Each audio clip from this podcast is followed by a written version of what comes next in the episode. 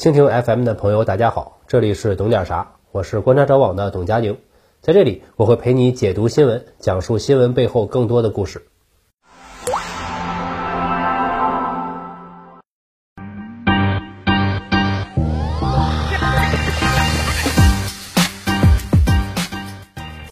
各位好啊，我是董佳宁。冬季又到了，疫情一波接着一波，不可以掉以轻心。我看到联合国秘书长古铁雷斯发言说，截止到二零二一年十一月，新冠病毒已经造成了全球五百万人死亡。这个数字已经接近发源于美国的一九一八大流感的百分之二十，非常的恐怖。在这种危机面前，毫无疑问，人类应该通力合作，挽救生命。但是，作为世界灯塔的美国在干什么呢？在甩锅。就在媒体报道五百万死亡人数之际，美国又抛出了一份解密版溯源报告，被我外交部怼了回去。什么动机，明眼人也知道，就是想暗示抗议不力，全怪中国，美国政府是无辜的。那好，你想讨论投毒，我们就来讨论讨论投毒这件事儿。我们不能没有证据就指责任何人投毒，对吧？那样不就成了阴谋论了？所以，就算美国空口无凭的冲我们来，我们也不打算同样的回击回去。我们今天就来聊一聊美国投毒史（括弧国内篇）。也就是说啊，本期主要是讲美国是怎么给自己的国民投毒的。所有事实和数据都来自美国官方档案和美国媒体报道，绝无一句阴谋论。舆论场上有这样一条规律：如果美国造谣别国做了什么坏事，那他们自己一定就这么干过。秉承着这一规律，我就研究了一下美国自己到底是怎么干的，吓了我一大跳。我们正式开扒。美国建国之后就出现过这样的事儿：给印第安部落赠送天花霍乱病人用过的毯子。从这以后，在这片自由的土地上，就反复大规模发生残酷的投毒事件和生化实验，或者是来自政府机构，或者是来自私人企业。我们不聊那些久远的，省得有人说我们翻旧账。有兴趣可以自己去了解。咱们就聊一聊二战之后现代社会的事儿。一九五零年九月，美国海军派了一艘战舰，他们带着巨大的喷管，在旧金山的海岸线附近游弋，干什么呢？向空气中喷洒两种细菌——粘质沙雷氏菌和球状芽孢杆菌，产生的细菌云团长达数公里。美军还专门在旧金山市设立了四十三个监测点，前前后后喷洒了六次，确保八十万居民每天吸入数百万单位的细菌。导致当年旧金山肺炎病例异常升高，十多人因为严重尿路感染住院，至少有一人因此死亡，还有大量在医院治疗的病人忽然就患上了炎症。这就是1977年曝光的美国海军秘密行动“海喷行动”。美军承认这项行动的目的是模拟测试生化武器的威力，并宣称自己喷洒的细菌是安全的，但是。依然被美国媒体称之为历史上最大规模的人体实验之一，和纽伦堡出现以来最大的罪恶之一。为什么这么说呢？纽伦堡法典是二战后为法西斯设立的，因为当时很多法西斯战犯为自己辩护，说自己开发生化武器毒死平民的行为是正经的医学实验，实验嘛，出现什么结果都是正常的，我们也不知道会这样啊。这种事情战前列强都干，凭什么只惩罚我们呢？所以，一九四七年就有了纽伦堡法典，规定生化医学人体实验只有在实验对象明确知情同意的情况下才能够进行，并且不能使用明知会造成严重伤害的药物，否则这就是反人类诽谤了吗？那么伪军为什么还敢这么做呢？是得到了什么情报，在什么万不得已的情况下，为了国民生存？甘冒天下之大不韪，默默背负起反人类诽谤的罪名，赌上名誉做一次实验，辛苦一下旧金山百姓，换取保护国家安全的珍贵数据吗？哎呀，都给我说感动了，纯属想太多了。在一九七七年的调查中，美军承认过去二十年在全国各地特意挑选人口稠密地区，进行了二百三十九次细菌战效果测试，平均每个月来一次，跟。大姨妈一样稀松平常。美军的作案手段呢，基本就是在地铁、公路、机场等公共场合投毒，让不知情的民众吸入各种大量实验细菌。顺便举几个例子，在旧金山、纽约、华盛顿、滨州的收费公路上设点投毒，散播细菌。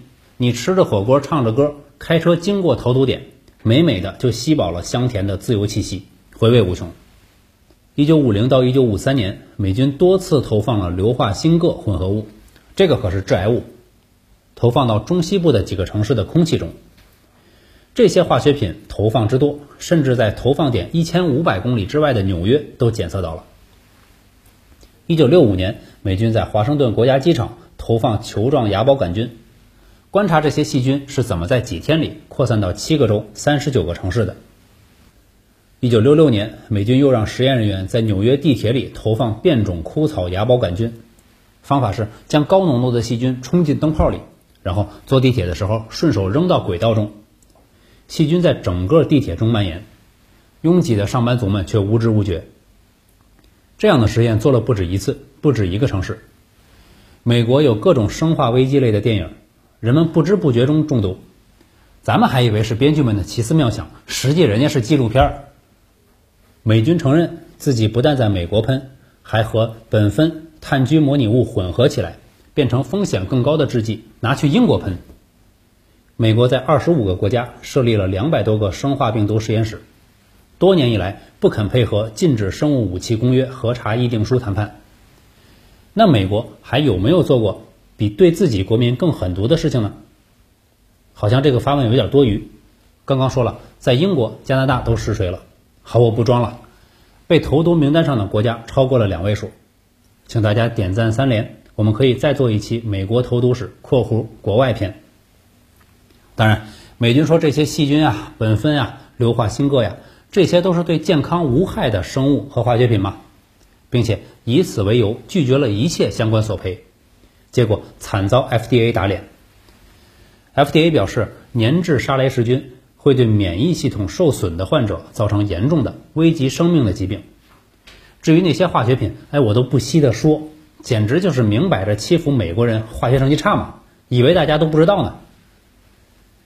洗地的人会跳出来说：“哎呀，这是现在的结论，当年科技不发达，所以我们不知道，误以为这些细菌化学品是无害的。”那你觉得为什么二战之后有了纽伦堡法典？为什么要实验对象知情同意签署风险责任书？逗大家玩的吗？这个规则的重点就是针对风险未知的实验。美国所谓的无害实验波及全美数百万公民，导致数十人死亡，生病的不计其数，但没有任何人负责或者受到惩罚。不得不说，这充分体现了美国制度的优越性。况且，明确有毒的东西，美国也玩得很嗨。一九五六到一九五七年，美军向自己的佐治亚州、佛罗里达州的两个镇投放了数百万只携带黄热病、登革热的蚊子，导致几百名居民患上发烧、呼吸系统疾病、死产、脑炎。美国媒体报道称多人死亡。研究人员还装作赶来救助的医学专家，给受害者拍照存档，评估实验成果。要不是一九八一年美军行动报告解密，我还以为我真在看好莱坞剧本呢。一九六三年到一九六九年，美军为了测试毒气的威力，在航道上设投毒点，多次向运输越战老兵的船上喷洒各种生物化学毒剂，包括 VX 神经毒气、沙林毒气、硫化锌铬、二氧化硫等等，导致数千美军在不知情的情况下吸入，有的中毒生病，有的后代畸形。当局承认做过这些事情，但是否认造成了这些结果。说那些都是你们在前线沾染了成绩导致的，那不还是你们投的毒吗？成绩吗？可怜的美军士兵在前线为国效忠染毒，回来还要被国家故意投毒。实际上，这还只是美国大规模生化测试项目 Project 幺幺二的一小部分。整个项目绕过国防部正规程序，使用了三十二种生化武器或者模拟物，在美国等多个国家进行了至少五十次实验。持续到了一九七三年，直到二零零五年才部分披露，跟一九七七年披露的那波还不是一回事儿，鬼知道还有多少秘密。所以要说投毒手段之巧妙，对投毒的作用之了解，生化武器种类之丰富，门类之齐全，毫无疑问，美国继承了一千六百名纳粹研究人员七三幺的遗产，并且经过充分实践后，在咱们星球上绝对是首屈一指，Number One。我们做这期节目也是感到了力不从心，因为的确是资料太多了，我们一下就陷进去了，难以自拔。我们只是选取了一小部分里面的主干提出来，发现已经过于恐怖了，所以也请大家轻轻点一下，支持一下我们的工作。这个节目还会有下期，这次绝对不割，过几天就会放出来。周四周日固定更新，加更会放在周二。我们下期再见。